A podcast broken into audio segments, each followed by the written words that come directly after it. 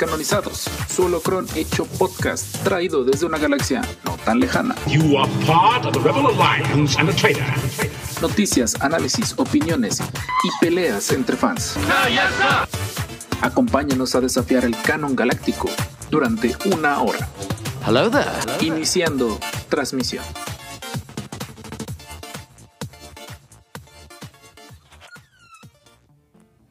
Saludos, Masters del Canon. Yo soy la sombra. Ah, chis, ah, chis, espérense. No, no, no, no, no, esta es otra cosa. Saludos, podcasters intergalácticos. Nuevamente los descanonizados al aire, llegando a su dispositivo, holoproyector, halcón milenario o lo que se le aparezca. Nuevamente y una semana más estamos haciendo este su holocron hecho podcast. Y con un honor increíble presento al Consejo Descanonizado. De mi lado derecho virtual tenemos a Dart Ren. Hola pequeños Ewoks, ¿cómo les va? Un gusto estar aquí de nuevo, gracias por invitarme otra vez. Y nada más quiero, eh, quiero anunciar que empecé a hacer un nuevo, una nueva cuenta de Twitter, DartRen12, por si quieren seguirme. He estado empezando a trabajar con ella, con noticias y datos curiosos de Star Wars. Excelente, ahí están, ahí empiezan las, las redes sociales descanonizadas. Hoy con un gran honor presento a un nuevo máster del Consejo Descanonizado.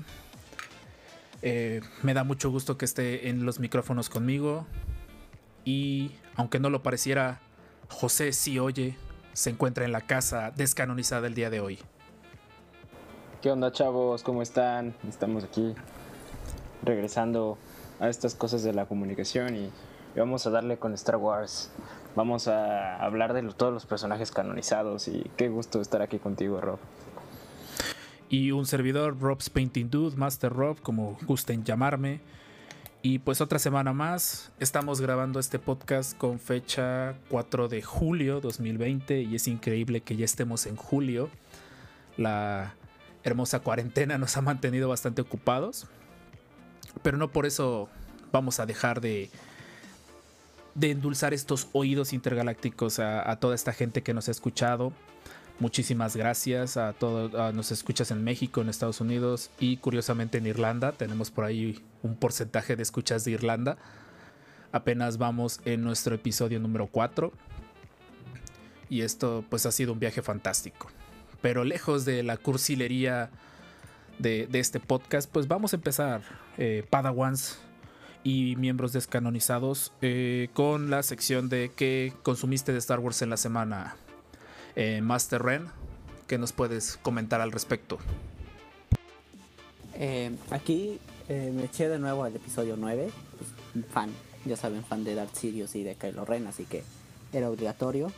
Y de ahí le empecé a leer al fin el, los libros de los Sith y el Camino de los Jedi, que los tenía comprados hace como un año y no los había leído. Los empecé a leer esta semana y debo decir que obviamente el libro de los Sith es muy bueno y el Camino de los Jedi empieza a entender por qué Anakin los mató a todos. Está un poco aburrido. Excelente. Sí, los libros de Star Wars es la ventaja que tenemos un universo muy vasto. eh, es lo bonito de nuestra saga. Hay un. Todo, hay un cada quien para su cada cual. Y pues, Master José Si oye, ¿qué consumiste de Star Wars en la semana?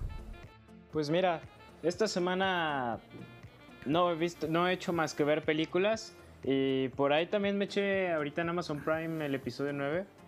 Y bueno, aproveché el lunes para apartar Star Wars Squadrons, que bueno, me presento mejor, me gustan mucho, mucho los videojuegos de Star Wars. Y pues sí, creo que Star Wars Squadrons va, va a ser un buen juego para los que nos gusta la Alianza Rebelde, creo. Estoy algo emocionado. ¿Tú ya lo apartaste, Rob? Estoy viendo, había, ya hemos platicado de esto en varios de los episodios anteriores. eh, mucha, le tenemos mucha esperanza a este juego. Te seré bien honesto, por las pésimas experiencias que he tenido con EA, principalmente lo que fue Battlefront 2, que te acordarás, hice la preventa y estaba bien hypeado y, Sí, sí, sí. y con todo y eso lo volví a comprar cuando logré ensamblarme mi PC. Yo creo que me voy a esperar tantito. Me comentaba en otros capítulos que me pasó el caso con Jedi Fallen Order que me esperé tantitito y en la tienda de Epic me dieron un cupón y no sé qué combo y, y 10% extra por ser chido. Y el juego, eh, ¿a qué te gustará? 15 días de su salida, un mes, ya muy exagerado, lo había logrado agarrar casi a 300 pesos. Entonces, pues la verdad mejor me espero y ahí estará la excusa para, para aunque sea verte stream, que hagas el streaming del juego. Que por ahí falta uno de los masters del consejo. Venega 55 es nuestro maestro decodificador, al menos en lo que respecta a PC Master Race y Switch.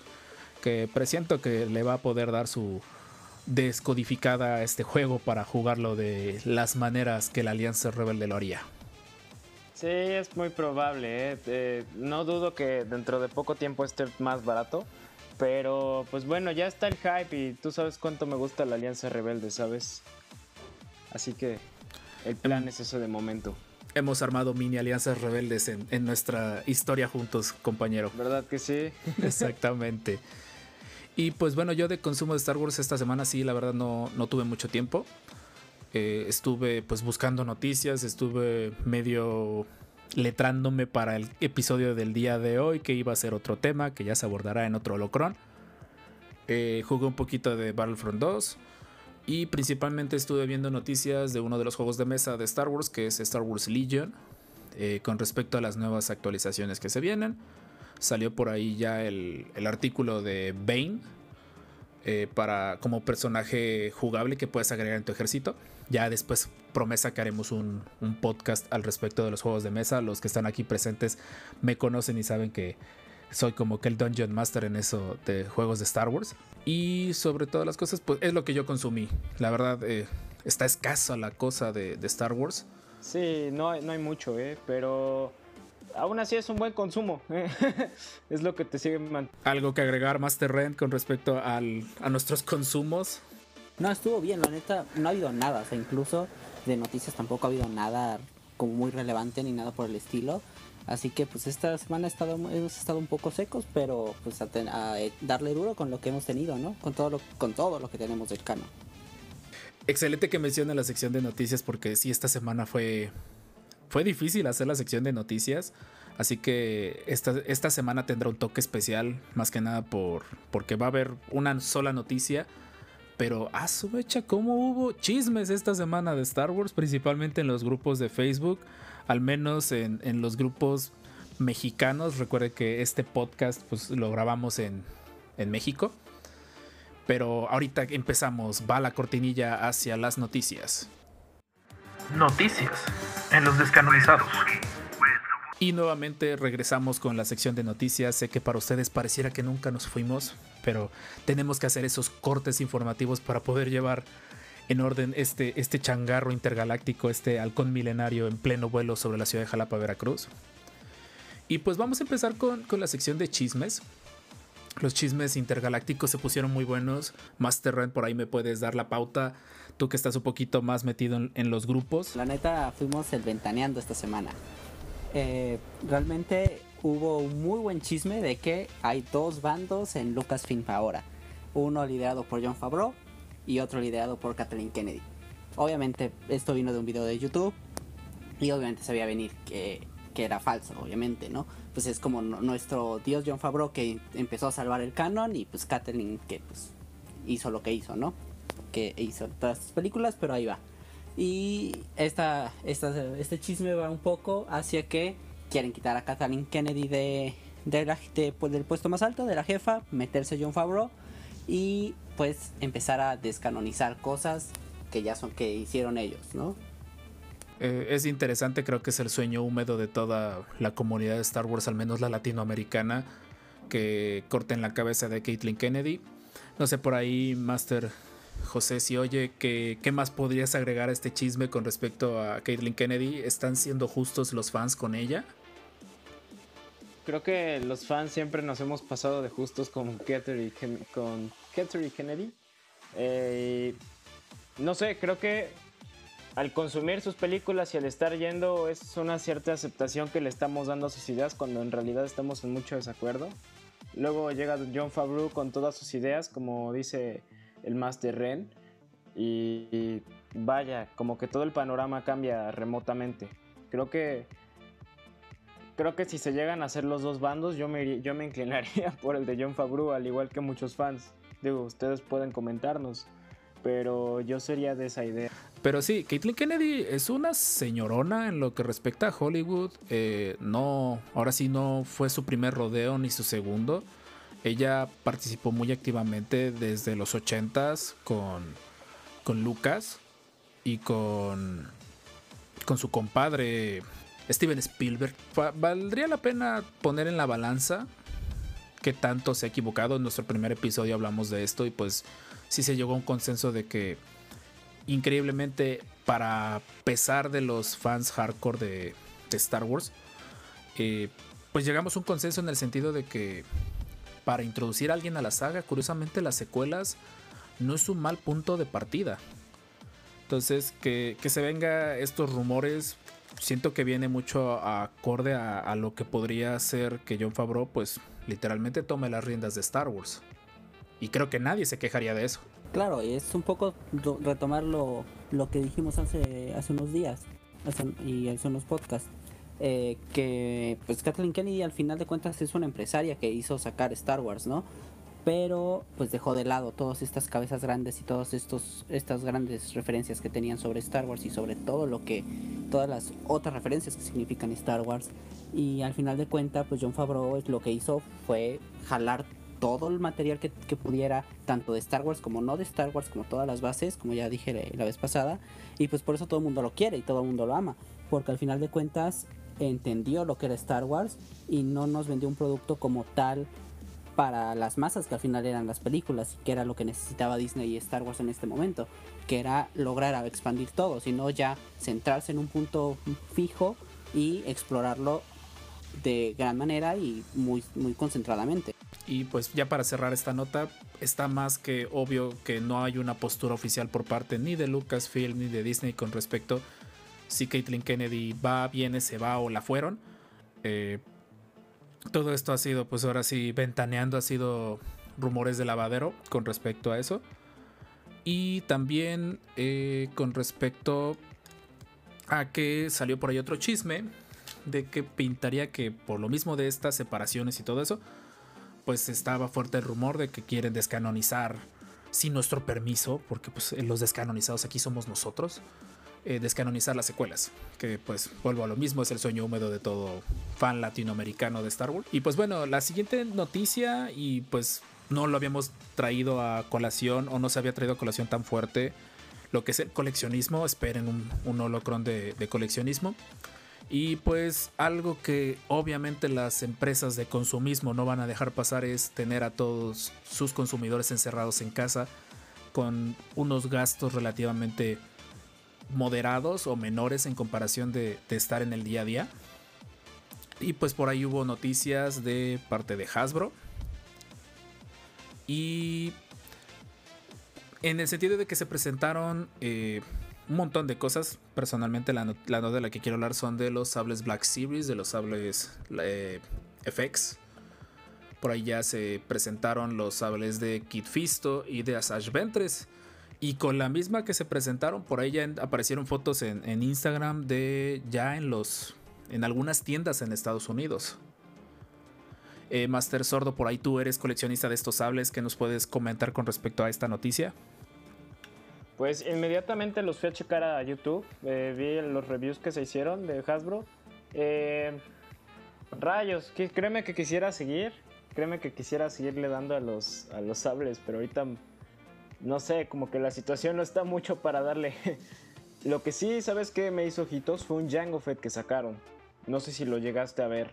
Eh, es un Jango, es un Jango Fett en una caja de Black Series azul. Y bueno, es, es una edición de Star Wars Bounty Hunter, como se ve abajo. Eh, ese, ese sí me interesaría. Se ve muy muy diferente la calidad que la que sacaron en 2016 con el Jango Fett de Black Series. No recuerdo qué número era, pero también era de las primeras ediciones de la, de la caja roja. Que, por cierto, ese Jango Fett se quedó en, en los Walmarts durante casi dos años y nadie los compraba de tantos que sacaron.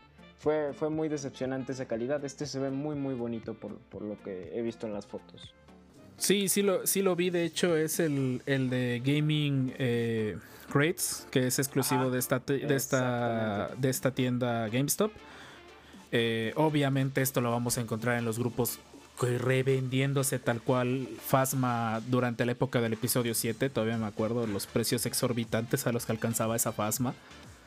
Para el fiasco de personaje, con todo el respeto para aquellos fans de- del personaje, pero personalmente fue un fiasco de personaje, me dejó muy decepcionado. Eh, de ahí, pues hay muchísima información con respecto al montón de Baby Yodas que se vienen o que se van a dejar venir. Eh, si ustedes necesitan una fuente confiable de información de coleccionismo, eh, arroba jack-face en Instagram. Él no nos conoce, no lo conocemos, pero es de los que está más activo en lo que respecta a la comunidad. Por ahí se presentó también eh, un playset que es muy raro ya encontrarlos por lo mismo de que Hasbro se estaba volcando mucho a, a esto de, de Black Series, que son las figuras de 6 pulgadas. Se presentó el playset de la cámara de carbonita de Carbon Freezing Chamber del Imperio Contraataca, lo cual se ve muy bonito, se ve muy completa. Y pues bueno, con respecto a este playset, pues es para figuras de 3 3 cuartos. No sé tú qué opines, Master Sordo, con respecto a, a este playset o a lo que ha estado presentando Hasbro, porque pues ahorita todo lo está haciendo en línea, lo está haciendo a través de su tienda de Pulse, que obviamente a México no esperemos que llegue muy pronto. Pero, ¿qué opinas de que pues Hasbro no, no mata la línea 375?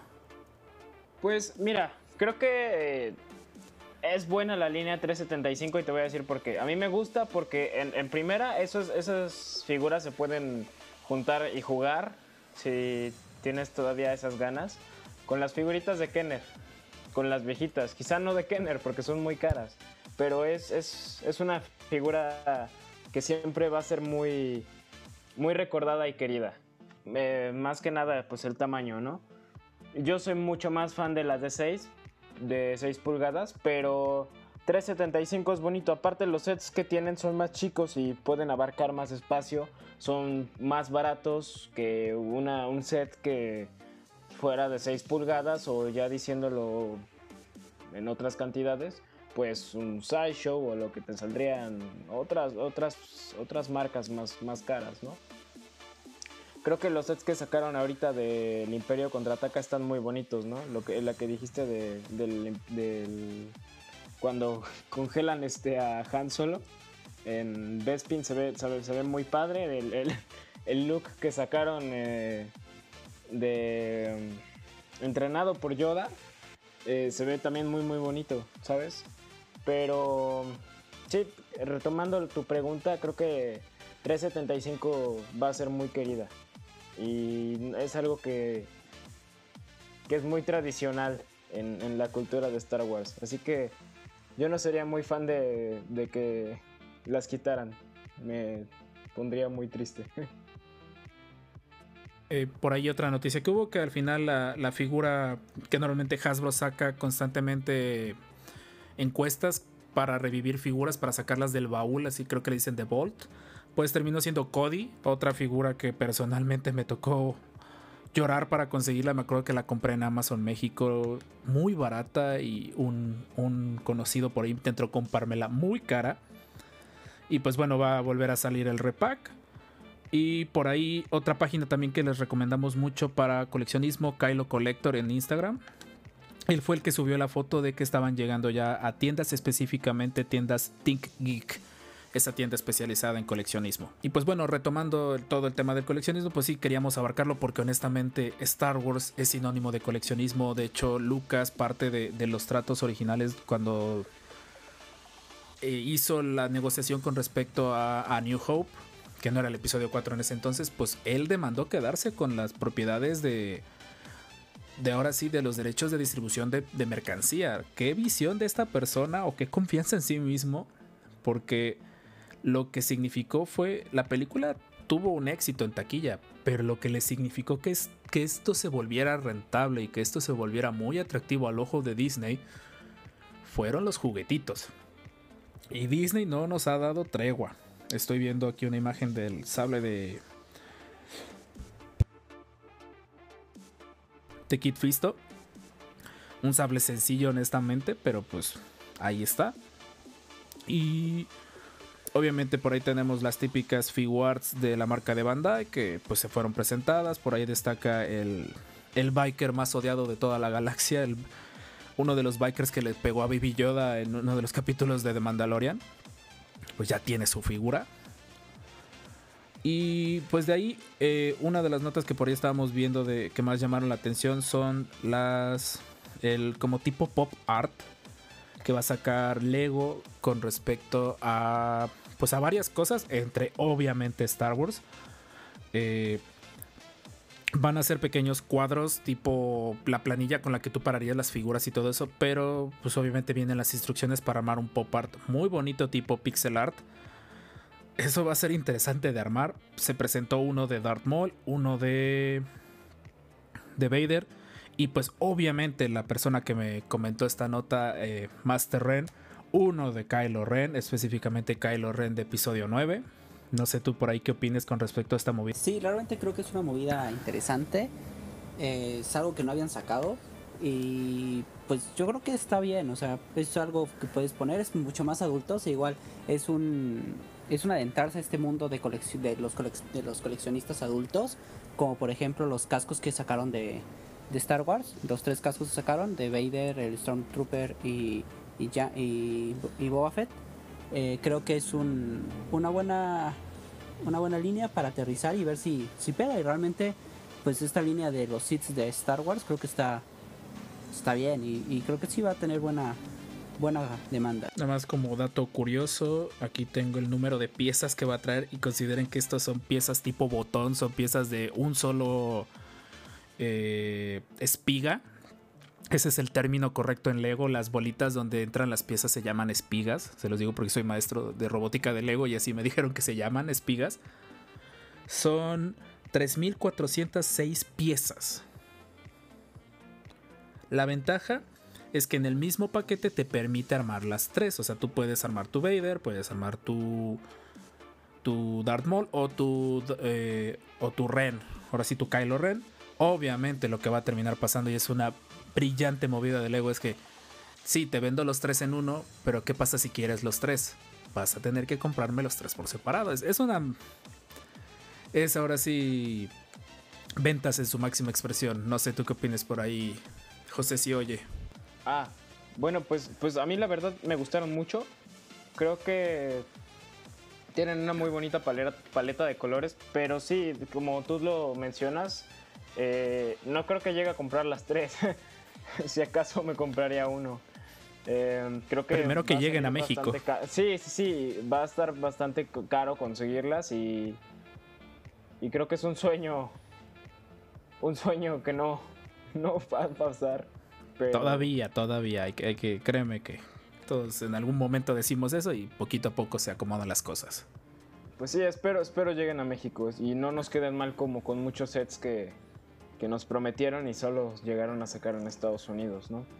Sí, eso sí ha sido un detalle. sí estoy muy resentido con Lego eh, en ese aspecto. Sí, hay que considerar que pues Lego y todo este tipo de empresas hacen sus estudios de mercado y ven qué pega, qué no pega. Tú mismo lo dijiste al principio de esta nota, que muchas de las figuras de Star Wars se han quedado. Como anécdota de coleccionista, eh, a mí me empezó a gustar Star Wars con el episodio 2, para ser bien honesto. Y obviamente yo siendo niño en esa época, en 2000... ¿En qué año fue episodio 2? ¿Fue 2002? ¿2003? que sería restarle 17 años a, mi edad. Pues era un chiquillo, era un chamaco. Me acuerdo que fui a, a esta conocida cadena que era mexicana y después fue absorbida por, por aquella tienda de la pared.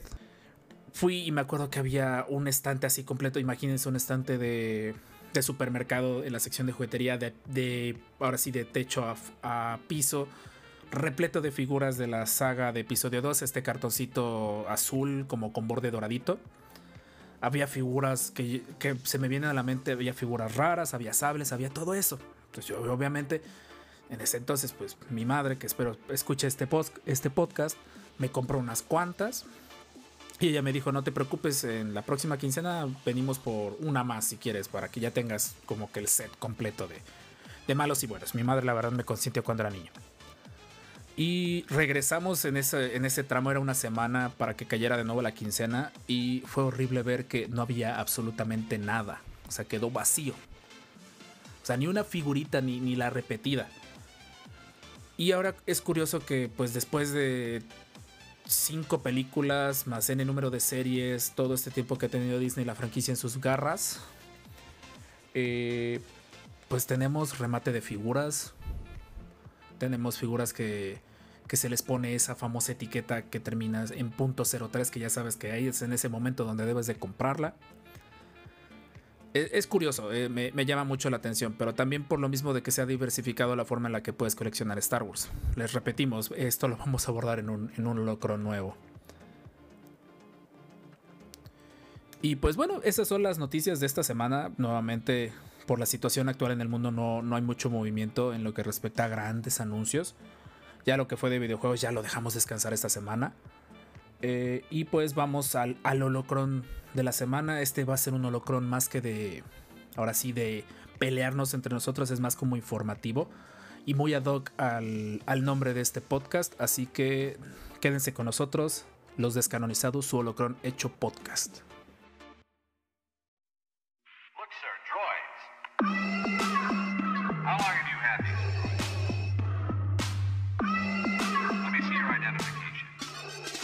El holocron de la semana en los descanonizados.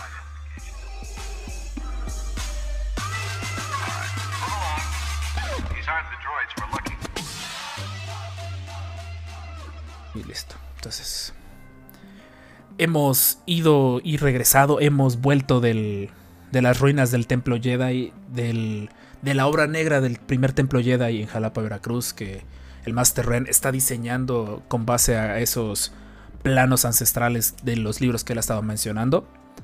Y pues hemos encontrado uno, lo creo que va muy a, ad hoc al nombre de, nuestro podcast, el nombre de los descanonizados, que pues fue una broma interna con respecto a, a cómo llamarnos con, con respecto a lo que es legal dentro del universo de Star Wars.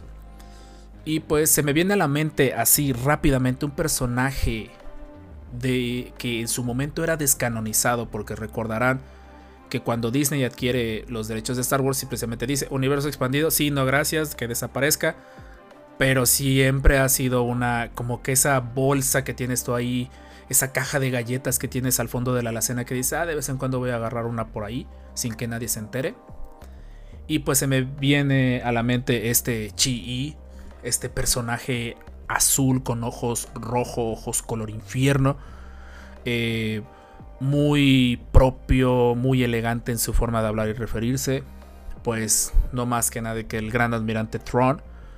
Este personaje que en su momento, después de lo que fue el episodio 6, durante más que nada la época de los finales de los 80s, 90s, eh, fue un personaje pues que engalanó las novelas de Star Wars. Era el personaje, era el, como que podríamos decirle el heredero natural, el heredero natural del imperio era un personaje calculador que en el universo expandido tenía una, un tipo de bestia que rodeaba su cuello y lo hacía inmune a la fuerza.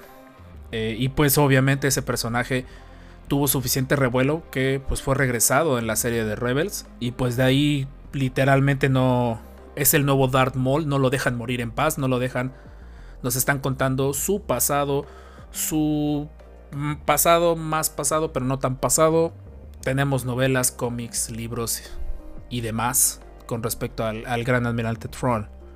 No sé, por ahí alguien que, comente de este personaje, su experiencia con, respecto a él.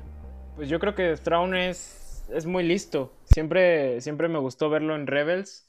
Eh, quiero, quiero, la verdad, leer mucho sobre él porque no, no estoy muy, muy informado sobre su pasado. Pero lo que sé de Rebels es que es un personaje que, que te hizo tenerle miedo. Era muy imponente y sobre todo era, era muy, muy inteligente. Es algo, es algo que siempre voy a recordar de él.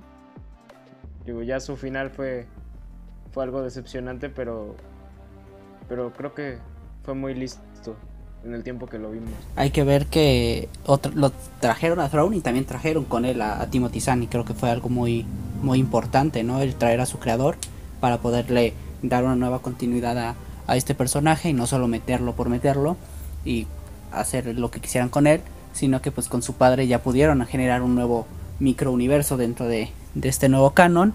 Y bueno, en cuanto a su pasado, creo que lo han explorado muy bien. Eh, toda esta ascendencia, de la ascendencia Cheese y todo, todo este nuevo eh, nuevos planetas que se encuentran en el, en el borde exterior y como Palpatine, entre tanto Palpatine como, como Thrawn se estaban usando, usando mutuamente. Eh, todo eso se ve en, los cómics y en las novelas. Eh, creo que es algo muy, muy, muy interesante y, y, creo que muy, muy enriquecedor para generar en este nuevo canon. Eh, al igual, pues igual pusieron una, una nueva promesa de que volvería, ¿no? Entonces creo que sería una, una buena una buena fuente porque además fue uno de los primeros villanos fuera de, de las películas que no era no era sensitivo a la fuerza no y a pesar de eso aunque aunque sea a pesar de eso podía eh, pues, hacerle frente a todos los Jedi y poder hacer frente a lo, en este caso a, Luke Skywalker. Y realmente darle unas buenas arandeadas porque eso eso hacía. Y actualmente igual con todos los, los rebeldes eh, hace lo mismo. O sea a pesar de que ya no tiene las criaturitas estos lagartos que lo protegían de la fuerza pero aunque, aunque se ven en algunos artes que tiene ahí en las eh, en, su despacho que fue como un guiño a que podrían salir en algún momento que existen en este nuevo canon y aún así fue un gran estratega y la verdad eh, sí, sí fue bueno el, poner a alguien que no solo sea bueno con la fuerza sino que también sea bueno con el coco y que realmente te hiciera te hiciera sufrir porque pues por su intelecto y por su estrategia supiera, eh, supiera hacerla, ¿no? En ejemplo es la el final de la temporada 3 de Rebels, ¿no? Todo este bombardeo al, al, planeta, creo que es una de las, de las mejores escenas que, he visto en Rebels, ¿no? Todo, todo este asedio. Sí, de hecho, concuerdo con ustedes con respecto a un, personaje encantador, tiene un tono de voz muy particular, un tono de voz que creo que hace que se te la piel. Yo personalmente a él lo conocí por el juego de, mesa de Wizards of the Coast. El juego de principios de los 2000, me acuerdo que, que ese juego te vendían lo que se les decía Booster Pack, que era una cajita con miniaturas al azar. Y en una de esas cajitas me salió él como figura, creo que era muy rara. Y era, una, era de las primeras figuras imperiales que se podía defender de la fuerza. Era, tenía, creo que tenía la palabra inmune a habilidades de la fuerza que era una forma en la que el juego pues obviamente le daba una ventaja a esos personajes que, eran sensibles a la fuerza. Y de hecho en el mismo juego, tanto en Imperial Assault, que es un juego de Fantasy Flight, y Star Wars Legion, está él presente, con, las mismas habilidades y ese carisma que, que, lo caracteriza como un estratega militar hecho y derecho, cruel, a más no poder, obsesionado con los caminos de la fuerza, o al menos eso pinta en su despacho, eh, José, no me vas a dejar mentir con respecto a la hermosa figura que, vimos en. ¿En qué fue? En, ¿En qué convención la vimos que estaba a la venta? Fue en Ciudad de México. Fue que cuando fuimos a Ciudad. fue en Ciudad de México. Este, sí, sí, sí, que era la exclusiva en ese momento. era, una, versión Black Series. Este... Una cajota toda enorme. Era, muy bonita. Sí, era enorme y tenía ahí su despacho, exactamente. Su, Tenía el casco de gris. Exactamente, déjame ver ahorita que, tenía, pero sí, era una cosota enorme y un set muy muy bonito. La caja que, que, en sí era preciosa, valía la pena y fíjate que no estaba tan caro, pero en su momento, ya sabes. Había que pagar el, viaje primero, me acuerdo. Exactamente, sí, y ya estábamos muy cortos. Sí, sí, fue una época bonita. Sí, me acuerdo que también esa figura pues se revendió sabroso en, los grupos de Facebook y el colmo fue cuando la fuimos a encontrar en, esta convención en Ciudad de México. Pero sí, es no, sí. De hecho, de hecho, recuerdo que esa la encontramos porque la estaban revendiendo. Correcto, sí, cierto, tienes toda la razón. Y ya después salieron a decir que ahí estaba en el boot de, de Hasbro. Sí, sí, sí. Sí, ese, ese recuerdo que las estaban revendiendo. Traía su, su máscara de guardia del, del templo. Del templo, sí, cierto. Sí, este, tenía, tenía bastantes accesorios muy, muy bonitos. Y pues bueno, obviamente Tron se merece un holocron por sí solo. Es un personaje que, que, creo que, en primer lugar, su historia todavía no está escrita. Puedes referirte a lo mejor a la historia del universo expandido. Pero todavía hay mucha tela que cortar con respecto a esta persona. No sé si alguien por ahí, alguno de, mis Masters descanonizados tenga otro personaje que fue canonizado, un personaje que en su momento estaba descanonizado y por magia y obra de Disney ya es parte del canon y de la continuidad de Star Wars oficial. Bueno, aquí podemos un poco meter a los todos los Sith que han sido canonizados, recanonizados más bien. Eh, por ejemplo, en la película de Solo vemos a que ya se recanonizó a Exar, que a partir de Trident Boss y toda su, su colección que tenía. Y bueno, en la, la última película, la de Star Wars eh, The Rise of Skywalker, podemos ver las legiones de los Sith, que ahí ya tenemos a tres, tres Sith canonizados, Revan, Tenebrus y Andedu que estos, estos tres sí han sido claves también en el, mundo, en el universo expandido. Y creo que también deberían de tener un, un podcast aparte, un, episodio aparte, porque eh, pues representan eh, todo el pasado de la de la de, Star Wars y de todo lo que ahora veremos si Disney puede encontrar de nuevo o, o rearmar de nuevo.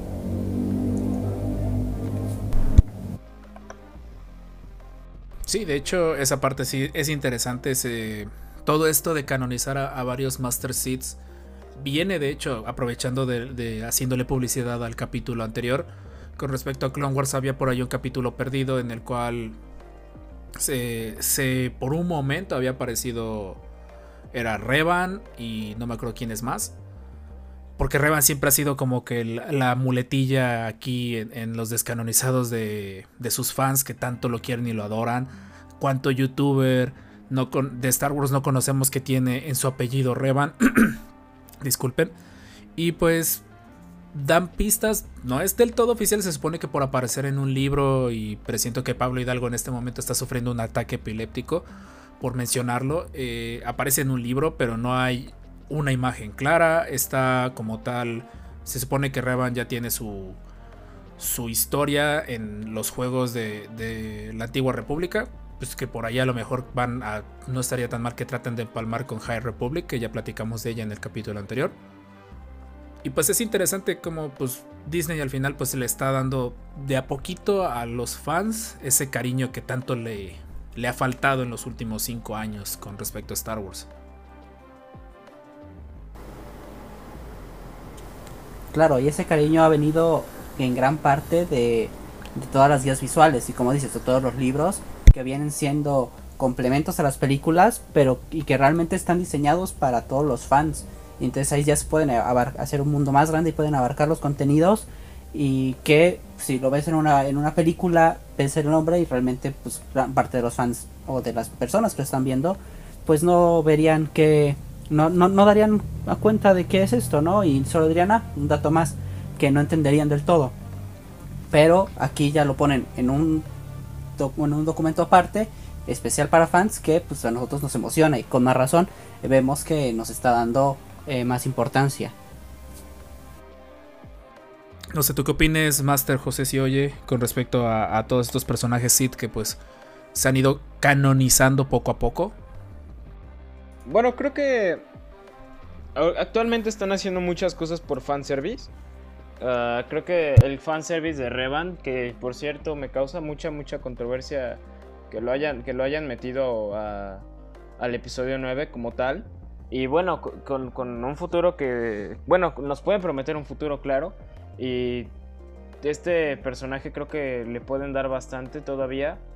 Y le pueden meter muchas más cosas a sus historias, ¿no? Porque fuera de que, de que haya estado escrito en, en otros lugares no cánones, eh, ya sea en cómics o en videojuegos, eh, Revan nos puede, nos puede dar otra historia canon, ¿sabes? Y eso, eso es algo que me, que me emociona. Que, que, pueda tener una historia quizá no diferente, pero con unos toques más épicos, que creo que mucha gente lo agradecería. Fuera de eso, pues realmente quería hablar de Reba. Um, es, es uno de los personajes favoritos de, muchos. Pues bueno, hablando un poquito, siguiendo con esta línea de, de personajes o de cosas que también eh, se han canonizado porque se vale, que cosas que a lo mejor decían desaparecieron.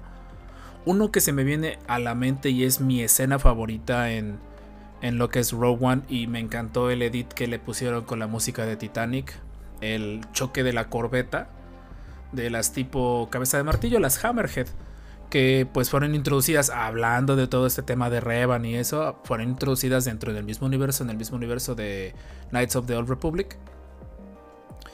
Y pues eh, fue esa nave me, fascinó, me fascinó la maniobra, se me hizo una maniobra muy del estilo que la Alianza Rebelde, cosas que no nos habían mostrado. Y pues es una nave o un, un artefacto que no era canon, porque hay que ser muy claros, los videojuegos, independientemente de que estuvieran en la época de Disney y que eh, fueran hechos eh, por Lucas, por lo que era Lucas Arts en ese entonces, jamás han sido canon. Eh, Lucas sí fue muy específico de que era su canon. Y el canon, pues que, ups, me los robaron, fue sin querer. Fue, fue una forma ingeniosa, siento yo, de que fueron presentando esta corbeta. Y pues obviamente la escena brillante en lo que fue Rogue One. Personalmente esa película siento que es el Wars que le faltaba a Star Wars. No sé ustedes qué opinen chicos. claro, es también es una de mis favoritas. La verdad su diseño es muy único. La verdad no se había visto mucho de, ese tipo de diseños en Star Wars y también su color. Realmente su color es muy llamativo y creo que contrasta muy bien, como dices en, el, en, en Rogue One, contrasta muy bien con todos los, los destructores estelares. Eh, igual eh, quisiera hablar sobre otra, otra nave, pero no sé si, si nuestro compañero tiene, si el sordo tiene alguna. Pues me gustaría hablar bastante de esa nave, ¿no? Creo que nos impresionamos bastante cuando volvió a salir en, episodio 8. Y a pesar de que tuvo un final un poco triste para ser la nave que era, uh, eras una de las naves más grandes de Star Wars. Em, tiene, tiene un diseño muy oscuro. Creo que logra dar pie a lo que es. Bueno, no pie, creo que, creo que lo, dije mal. Logra dar una referencia a las artes este, góticas. Y vaya, es una nave que siempre me ha gustado. Estamos hablando del eclipse, por ahí por si hubo un error de edición, reafirmando, es la nave de, la nave insignia de la Primera Orden, la nave donde viajaba Snoke, eh, que en comparación de su arte en lo que vendría siendo eh, Imperio Oscuro, que es un cómic, pues era muy diferente. Eh, la nave de Snoke pues era prácticamente un, una punta de flecha gigantesca en el espacio, oscura, siniestra completamente armada para destruir flotas eh, opuestas. A comparación de la eclipse que se ve en, Imperio Oscuro, que no dejaba de ser igualmente poderosa, pero pues creo que en dimensiones eh, fue, creo que ahí, y qué bueno que, damos pauta a esto, en cómo dar esos tipos de tributos espirituales a cosas del, del universo expandido dentro de los, del canon actual. No sé por ahí, Master Jorge, que nos, qué más opines con respecto a esta nave. Claro, realmente cuando salió y se anunció eh, esta nave que se ponían, ¿no? Ponían el, Radus y el, el Eclipse, que, la nave de, de, Snoke. Realmente dije, no manchen, viene Palpatine ahí, ¿no? Casi, casi. Pero realmente fue una gran adición y realmente creo que funcionó muy bien. Su diseño es muy bueno, realmente. Y la función que le dieron, que era como la ciudad insignia de la primera orden donde Snoke vivía. Creo que fue muy muy bueno. Y también ah, hablando de estas naves y de la edición de, de diferentes eh, tipos de, naves en, este nuevo canon, eh, quisiera hablar un poquito también del TIE Defender, ¿no? Que volvemos a hablar de Throne, ¿no? Pero creo que es una nave que se le dio muy buen eh, trabajo en este nuevo canon. Se le dio mucha importancia, te le dio prácticamente casi una temporada de, de una serie y, creo que se, ligó muy bien a, a, lo que era el trabajo de Throne y cómo, cómo estaba eh, funcionando el imperio en ese momento, ¿no? Tan, teniendo los diversos proyectos en ese tiempo, la Estrella de la Muerte, el TIE Defender, esta pequeña pelea que había incluso entre todos los proyectos que había y que cuál iba a funcionar más y ahí se veía mucho mejor, se veía mucho, muchísimo mejor cómo Throne pensaba y cómo Throne eh, podía eh, generar un plan que fuera más eficaz que una Estrella, Estrella de la Muerte. Y no sé si tienen algo más que decir sobre el TIE Defender. La verdad es una, una gran edición que, que realmente fue una, un buen punto de, de, de conecte en, este, en esta serie de, de Rebels. Sí, concuerdo con ustedes. Esa nave es de las que mucha gente decía, solo es un TIE que le pegaron tres alas y ya. Pero tenía su, su detalle, se veía, por así decirlo, aerodinámico. Aunque para ser honesto, en el espacio no necesitas ser aerodinámico. Y pues empezó en un juego de, de, PC de 1994, TIE Fighter, una serie de juegos fantásticos, eh, simuladores, por así decirlo, de, de, vuelo en lo que vendrían siendo las naves de Star Wars. Estoy haciendo memoria si aparece en otro juego, creo que sí aparece en otro juego, igual como proyecto secreto, la, la, la TIE Defender siempre se ha manejado como ese tipo de, de naves oscuras, naves que nadie debe de conocer. Y creo que se ha adaptado muy bien al canon. Sería tonto pensar que la que el imperio todas sus naves eran desechables porque lo que son todos los TIEs que no son esta, salvo el Advance de Vader y el Interceptor, que ya eran como que cómo fue avanzando la tecnología, la la TIE Defender ya contaba con motor para eh, hiperespacio, que ahora sí aprovecho que digo correctamente hiperespacio, porque en el capítulo anterior estuve diciendo velocidad luz, quién sabe cuántas veces, disculpen un lapsus brutus. Es hiperespacio, hyperspace. Y también contaba con mecanismo de soporte vital, porque pues eh, recordarán que los pilotos eh, imperiales, lejos de de que trataran de hacerlos diferentes por ser pilotos. La caja que traen al frente es un, pues ahora sí es su respirador, porque la nave no tiene atmósfera, no tiene nada para mantener al piloto vivo, literalmente. Y eso creo que se va a ver mucho en Squadrons, o esperemos que se aborden Squadrons, al menos en la campaña estaría muy padre que empezaran a dar estos detalles. Yo del TIE Defender, ya para cerrar mi participación con respecto al TIE Defender, lo, lo he sufrido mucho en mis partidas de X-Wing, otro juego de mesa es una nave muy completa, es una nave que te hace sufrir y pega duro.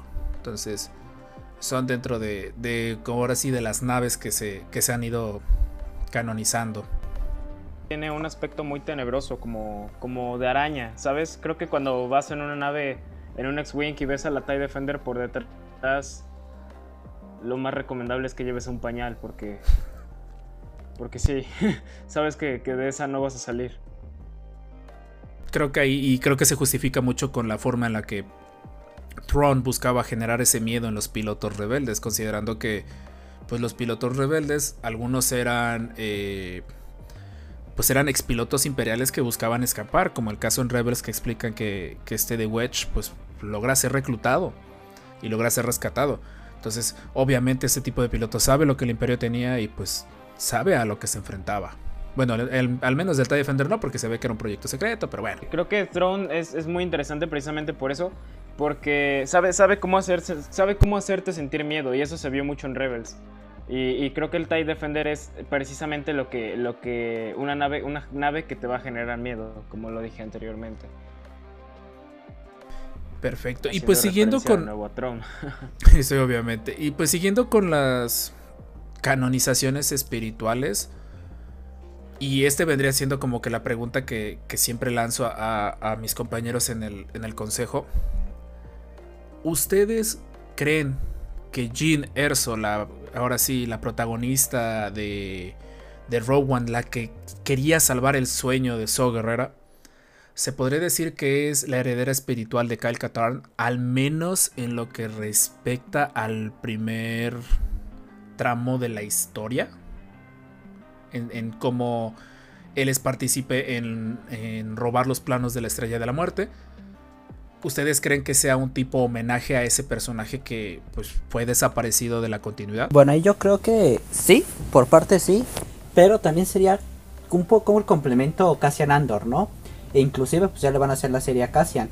Entonces creo que ahí estaría un poco eh, esa, esa dualidad, ¿no? Tanto lo rebelde como lo una persona aparte que estaba in intentando pues saber qué onda con su vida y el juntar estos dos personajes prácticamente creo que dividieron a, a, a Kyle Katarn y nos dieron a este nuevo equipo, pero creo que esos dos personajes son los que los que nos darían el Katarn que tenemos en el en leyendas. Al menos hasta el primer juego donde él aparece, que es eh, Dark Empire, si mal no me acuerdo. No, no mentira, es Dark Forces. Corre, corrijo. Que es un juego ya muy viejo. Me acuerdo que yo lo jugué en Play 1, en PlayStation 1. Y hace poco lo, puedes encontrar en la tienda en Steam para jugarlo. Digo, no es un juego que te recomiende necesariamente por el gameplay, pero sí, sí por la historia. Es un juego viejo, es un juego que, por ejemplo, la historia aparece narrada en, ahora sí, viñetas tipo cómic. No hay voces grabadas, aunque curiosamente muchos de los sonidos típicos de Star Wars son usados en este juego, específicamente el sonido que haces cuando sacas el arma. Creo que a la fecha ese se sigue ocupando en varios medios de Star Wars. No sé, ahora sí, eh, José, si oye, ¿qué opinas con respecto a esta pregunta, a este holocron, esta parte del holocron, con respecto a Gene Erso? Como dice Ren, creo que, creo que está muy basado en. Bueno, no basado, creo que Cassian Andor está, es un personaje muy basado en Kyle. Era, era alguien que le hacía falta con, con esa rudeza y con esa. con ese porte rebelde que tenía este Jedi. Eh, sí, yo de hecho, yo te quería decir, yo lo conocí en Star Wars Jedi Knight. Este. Y bueno, creo que, creo que sí le hacía falta. No, no veo algún. que haya algún liga entre. entre Jean. Más que. Creo que el. Creo que sí. Y siguiendo con esto, entonces, ya que dejamos claro que, pues obviamente, Kyle Katar no simple y sencillamente le aplicamos la regla esta de cosplay que, que lo que es hombre lo vuelve mujer y si Rogue One, el escuadrón completo, fuera la representación de Kyle Katarn, porque siguiendo esto tenemos los aspectos rebeldes de, de Cassian, tenemos eh, a Jean con, como con esa parte de esperanza y todo eso que, que Kyle en su momento toma y principalmente ya en los juegos después de, de Shadows of the Empire, que ya le dan ese como que este aspecto. Eh, ¿Ustedes considerarían que entonces Rogue One en esencia podría decir que canonizó toda esta serie de juegos? Que por cierto, el juego que mencionaste por ahí, Master José, está de nuevo disponible, salió hace poco para Switch, lo cual es interesante, que pues estén remasterizando ese tipo de juegos. No sé ustedes qué opinarían. Claro, yo creo que eh, igual que, como dije, que esta actualidad, realmente como lo, lo planteas, sí fue todos estos aspectos, ¿no? El aspecto de la fuerza, el aspecto de rebelde, el aspecto de eh, buscar una, una, identidad o un propósito para la vida. Todos estos pequeños eh, características que definían a Kai Katan, creo que sí las, las personificaron muy bien y, generaron pues todo un, un, crew muy bueno y muy tanto muy eficiente como muy pues llegador, o sea, realmente te empatizas con ellos súper bien. Entonces, realmente para mí lo hicieron muy bien y, sí, realmente no tengo ninguna, ninguna queja en ese punto de que ahora ya no existe un Calcatar y que ahora pusieron a ellos. Realmente, pues para mí lo hicieron bien. Excelente, sí, sí, siempre he tenido yo eso en la cabeza y pues con el, con el holocrón abierto, ya saben, nos logramos entonar. Y pues principalmente eso. ¿Y alguien más? ¿Algún otro personaje, nave, arma? Eh, primo lejano de la tía segunda de Han Solo que se les venga a la mente con respecto a, canonizaciones del universo expandido, el universo que, nos inspiró a, generar este podcast. Como no podemos olvidar a, Maya, la esposa de Chewbacca, en el gran especial de Navidad, la cual pues ya la, canonizaron y la, la, nombraron en la novelización de la Nueva Esperanza. Eh, creo que no, no debíamos de, no debía faltar el, el comentario hacia esa gran, ese gran especial navideño. Sí, de hecho hasta, hasta tienen un hijo, me acuerdo que lo leí en un fact file. Y de hecho en su momento Chewbacca se sacrifica en el universo expandido, Chewbacca muere. Muere salvando eh, uno de los hijos de Han Solo, no me acuerdo si es... No me acuerdo quién en específico. Y pues sí, de, de lo que respecta a la esposa de Chewbacca, pues existía, existía principalmente en los cómics. Pero empieza, empiezo a notar un extraño patrón, como decía el máster que sí oye, eh, que el fanservice se está dando no sé si de la manera correcta porque está llegando mucho a los medios impresos. Eh, con el episodio 7 fue una queja muy generalizada de que muchos de los detalles que debías de saber estaban detrás de la barrera de pago, detrás de la barrera de pago de un juego, de una novela, de un cómic, medios ajenos a la película. Y estas canonizaciones pues se están dando de esa forma que no deja de ser fantástico que canonicen, pero a veces sí sí deja sí presento la pregunta de qué tan sano es que estas canonizaciones se estén dando a través de este tipo de medios. Creo que el cine está siendo un arma de dos filos en este momento porque sí puede darse muy bien el, recibimiento de nuevas cosas canon, pero a la vez hay quienes lo pueden malinterpretar. Y yo soy una persona que en su momento las llegó a malinterpretar, digo, ya las vuelves a ver y, y se te pasa, pero muchas cosas que nosotros pedíamos las querían resolver dándonos cosas que eran canon. Digo, que no eran canon. Y bueno, eso pasó mucho en, en ¿cómo se llama? En Han Solo, ¿no? Nos regresaron bastantes cosas y nos quisieron hacer bastante fanservice para no sé, quizá para perdonar la mala producción de la película o, el, mal acuerdo que, lograron hacer en ese momento, ¿no? Eso es, ese es el arma que le veo en este momento a, Star Wars. Digo, John Favreau lo ha manejado muy diferente, pero... Pero sí, en su momento Star Wars estaba haciendo cosas terribles y los, lo quería lo quería disculpar con, con algún fanservice como estos. Claro, y bueno, también tenemos que ver que todos estos fan, eh, fanservice o todas estas referencias que se están haciendo, pues nacieron de muchos eh, documentos y muchas eh, cómics, novelas, videojuegos que gran parte de la población pues no, no vivió, no leyó, no, no consumió.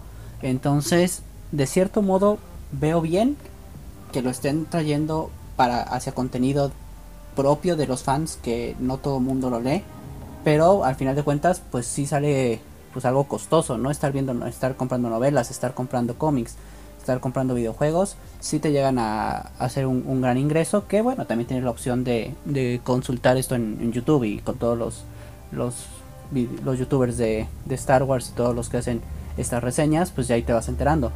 Pero realmente si lo quieres disfrutar a, a pleno, sí es un costo extra que podrían manejar un 50-50, yo creo. Perfecto. Sí, concuerdo con ustedes plenamente y pues considerando que aquí en México mucho del universo expandido no llegó, era muy complicado conseguirlo. Si se conseguía, se conseguía en inglés. Ya desde ahí la barrera del idioma ponía la primera piedra en el camino. Y si no, habría que conseguirlo por formas a lo mejor que ciertas personas considerarían poco naturales, diría nuestro querido Shift Palpatine. Y ya para cerrar el tema de, este primer volumen, yo creo que, que, todo el tema de canonizaciones se merece otro volumen. Viene lo que en su momento fue un rumor. Y estoy haciendo memoria si en el universo expandido existe. Pero el rumor principal, desde que pues nació la figura del emperador como un Sith, hasta antes de episodio 3, pues se suponía que pues al ser un Sith, pues tenía que tener un arma y obviamente esa arma tenía que ser un sable de luz. Y me acuerdo perfectamente de ese rumor, porque me lo llegaron a contar, de que el sable de Palpatine era un sable oscuro, era un sable que encendía de color negro.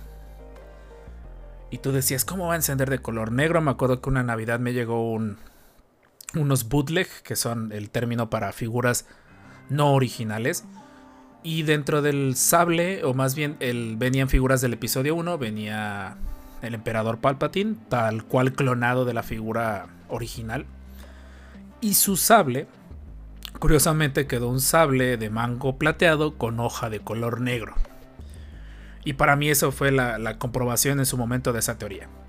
Más adelante en Clone Wars se nos presenta que, que este sable existe, que es un sable icónico dentro de la cultura mandaloriana y se, obviamente se cambia completamente el enfoque del, Dark Saber. Y pues recientemente la última pista que tenemos pues del Dark Saber pues es que apareció en, en The Mandalorian al final de la temporada. Está en manos de un residente o un residuo imperial. ¿Ustedes cómo ven este rumor convertido en hecho en un momento por parte de un canon oficial y pues obviamente que se ha continuado dentro de la dentro del canon de Star Wars? Pues si estamos hablando del sable negro, creo que es un sable con mucha historia y es creo que de los sables con más historia en todo en todo el universo. Eh, pues que empezó empezó construyéndose eh, pues muchos años después de las guerras de, de los, de los Mandalorians. Este. Um, y pues bueno, fue usado por ya bastantes personas, ¿no? Incluyendo Darth Maul, Revan, eh. Y ahorita está en manos de, de este personaje que salió en, en The Mandalorian, eh, Moff Gideon. Eh, quien es, creo que el villano de la próxima temporada y lo vamos a estar viendo más por ahí. Pero. Pues sí, estoy. Estoy un poco ansioso por, por ver qué giro se le puede dar a este sable o, qué, es, qué más se puede saber sobre él, ¿sabes? Creo que, creo que tiene mucho que contar. Claro, eh, comparto completamente tu opinión. Y eh, te estaba viendo que realmente no recuerdo haberlo oído. Eh, que me dicen que, me dice internet que, que tiene referencias en The Old Republic, el videojuego, y The Old Republic Revan, la, la novela. Realmente yo no recuerdo haber oído del, del Dark Saber ahí en, en, esta parte del canon. Pero creo realmente le dieron un buen un buen fundamento ahorita en Clone Wars, la verdad, del, del sable, sable mandaloriano como tal, del primer Jedi mandaloriano. Creo que también sería una muy buena historia de contar. Y también en el futuro de, Star Wars y ver cómo, cómo llega la historia mandaloriana con, con Moff Gideon y esta nueva temporada de, de Mandalorian. Excelente, pues este holocron está hirviendo literalmente. Hay muchos detalles que no hemos mencionado. Y pues en ese aspecto vamos a dedicarle un episodio más dentro de la continuidad. Nuevamente agradecemos ahora sí a los masters descanonizados, a José Sioye y a Dart Ren. Por ahí ya uno ya mencionó sus redes sociales para el que quiera dialogar con él. Y José, eh, José también, esta es su red social. De nuestra parte, cerramos el, el holocron de esta semana, cerramos la transmisión. Agradecemos que hayas llegado hasta el final de este podcast. Este podcast se hace por parte de fans de Star Wars para fans de Star Wars. No nos queda más que desearles eh, mucha salud, cuídense mucho, lávense las manos y nos vemos a la siguiente se despiden los descanonizados. Nos vemos la próxima semana.